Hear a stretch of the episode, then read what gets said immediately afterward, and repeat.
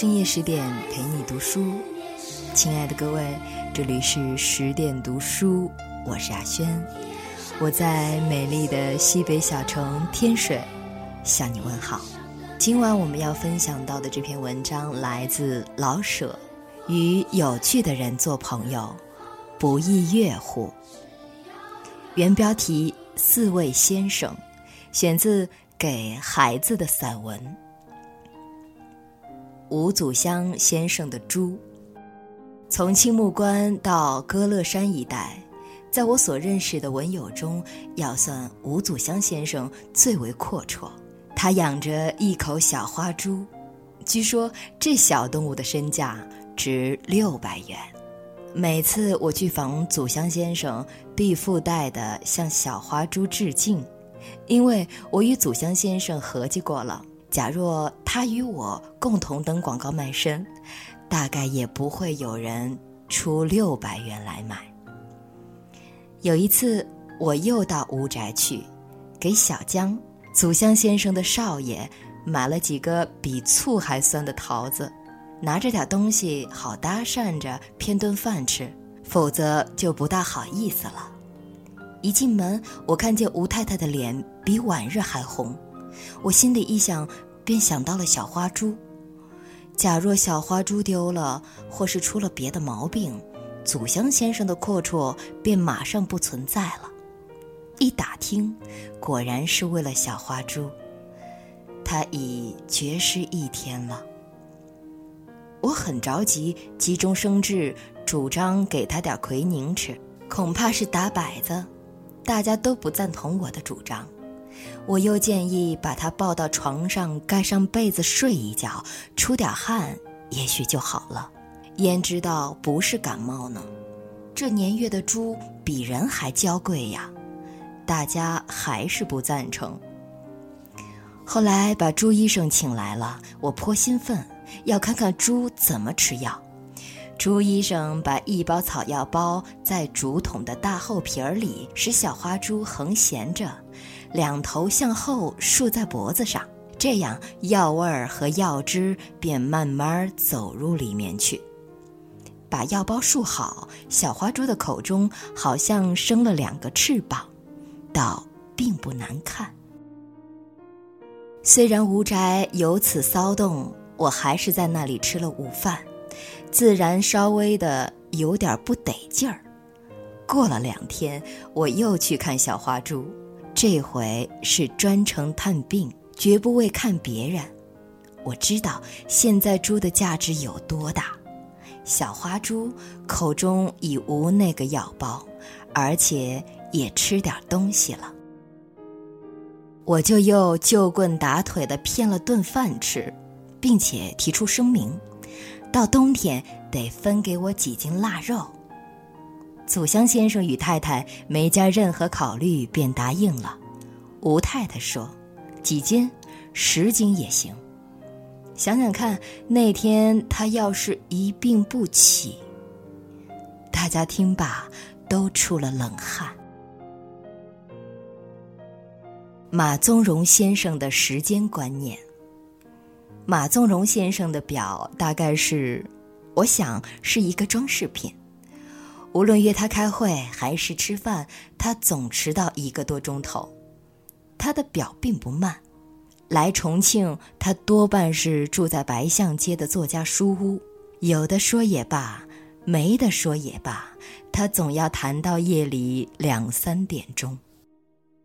假若不是别人都困得不出一声了，他还想不起上床去。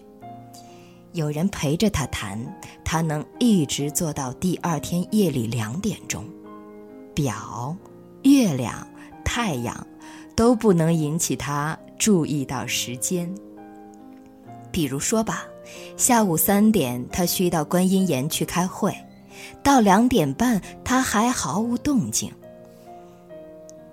宗荣兄，不是三点有会吗？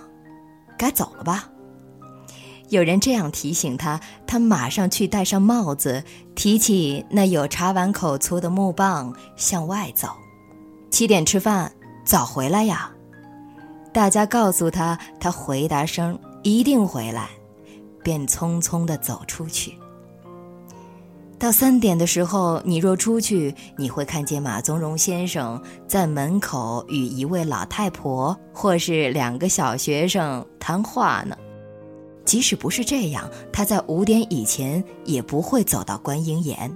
路上每遇到一位熟人，便要谈至少有十分钟的话。若遇上打架吵嘴的，他得过去解劝，还需把别人劝开。而他与另一位劝架的打起来，遇上某处起火，他得帮着去救；有人追赶扒手，他必然得加入，非追到不可。看见某种新东西，他得过去问问价钱，不管买与不买。看到戏报子，马上他去借电话问还有票没有。这样，他从白象街到观音岩可以走一天。幸而他记得开会那件事儿，所以只走两三个钟头，到了开会的地方，即使大家已经散了会，他也得坐两点钟。他跟谁都谈得来，都谈得有趣，很亲切，很细腻。有人刚买一条绳子，他马上拿过来练习跳绳。五十多岁了呀。七点。他想起来回白象街吃饭，归路上又照样的劝架、救人、追贼、问物价、打电话。至早，他在八点半左右走到目的地，满头大汗，三步当做两步走的。他走了进来，饭早已开过了。所以，我们与友人定约会的时候，若说随便什么时间，早晨也好，晚上也好，反正我一天下出门，你哪时来也可以，我们便说马宗荣的时间吧。姚鹏子先生的砚台，作家书屋是个神秘的地方，不信你交到那里一份文稿。而三五日后再亲自去索回，你就必定不说我扯谎了。进到书屋，十之八九你找不到书屋的主人，姚鹏子先生，他不定在哪里藏着呢。他的被褥是稿子，他的枕头是稿子，他的桌子、椅上、窗台上全是稿子。简单的说吧，他被稿子埋起来了。当你要稿子的时候，你可以看见一个奇迹。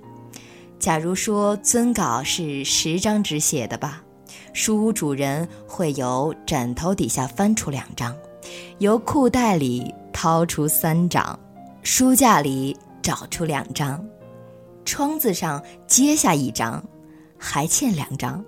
你别忙，他会由老鼠洞里。拉出那两张，一点儿也不少。单说彭子先生的那块砚台也足够惊人了，那是块无法形容的石砚，不圆不方，有许多角，有任何角度，有一点沿儿，豁口甚多，底子最齐，四周翘起，中间的一点突出，如元宝之背。它会像陀螺似的在桌子乱转，还会一头高一头低的倾斜，如浪中之船。我老以为孙悟空就是由这块石头跳出去的。到磨墨的时候，它会由桌子这一端滚到那一端，而且响如快跑的马车。我每晚十时必就寝。而对门书屋的主人要办事办到天亮，从十时到天亮，他至少有十次，一次比一次响。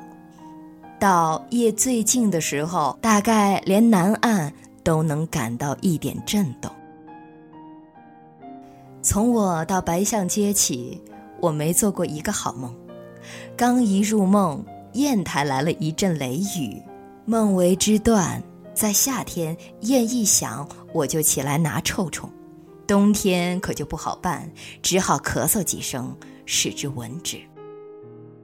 现在我已交给作家书屋一本书，等到出版，我必定破费几十元，送给书屋主人一块平底的不出声的砚台。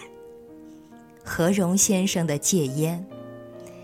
首先要声明，这里所说的烟是香烟，不是鸦片。从武汉到重庆，我老同何荣先生在一间屋子里，一直到前年八月间。在武汉的时候，我们都吸大前门或使馆牌，大小英似乎都不够味儿。到了重庆，大小英似乎变了质，越来越够味儿了。前门与使馆倒仿佛没了什么意思。慢慢的，刀牌与哈德门又变成我们的朋友，而与大小英，不管是谁的主动吧，好像冷淡的日悬一日。不久，刀牌与哈德门又与我们发生了意见，差不多要绝交的样子。何荣先生就决心戒烟。在他戒烟之前，我已声明过，先上吊后戒烟。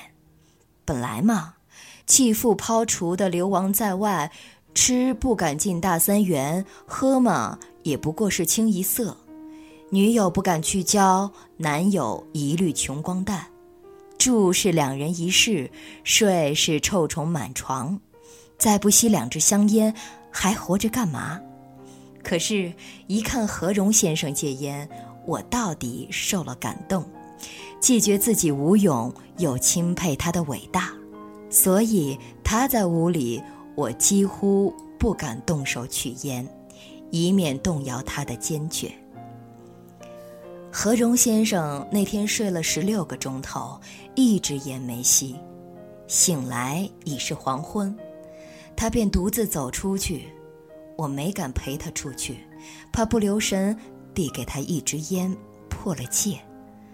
掌灯之后，他回来了，满面红光，含着笑，从口袋中掏出一包土产卷烟来。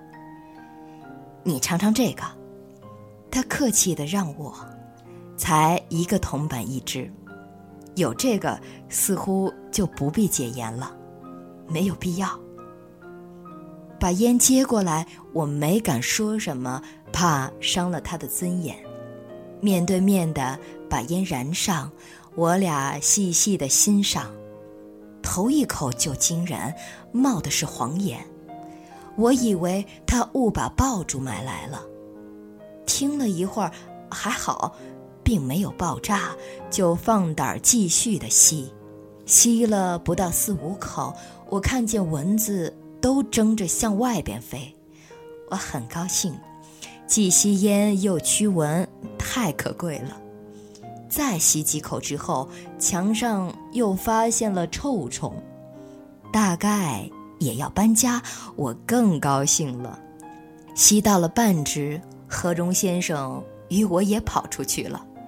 他低声地说：“看样子还得戒烟。”何荣先生二次戒烟有半天之久。当天的下午，他买来了烟斗与烟叶，几毛钱的烟叶够吃三四天的，何必一定戒烟呢？他说。吸了几天的烟斗，他发现：一，不便携带；二，不用力抽不到，用力烟油射在舌头上；三，肺阳火；四。需天天收拾麻烦，有此四弊，他就戒烟斗，而又吸上香烟了。始作烟卷者，其无后乎？他说。最近两年，何荣先生不知戒了多少次烟了，而指头上始终是黄的。那再一次的感谢十点读书在今晚推送的这篇老舍先生的作品。那同时呢，也再一次的感谢你的守候，感谢你的聆听。更多好文，欢迎您关注十点读书的微信公众账号。我是亚轩，提前祝你晚安，我们再会了。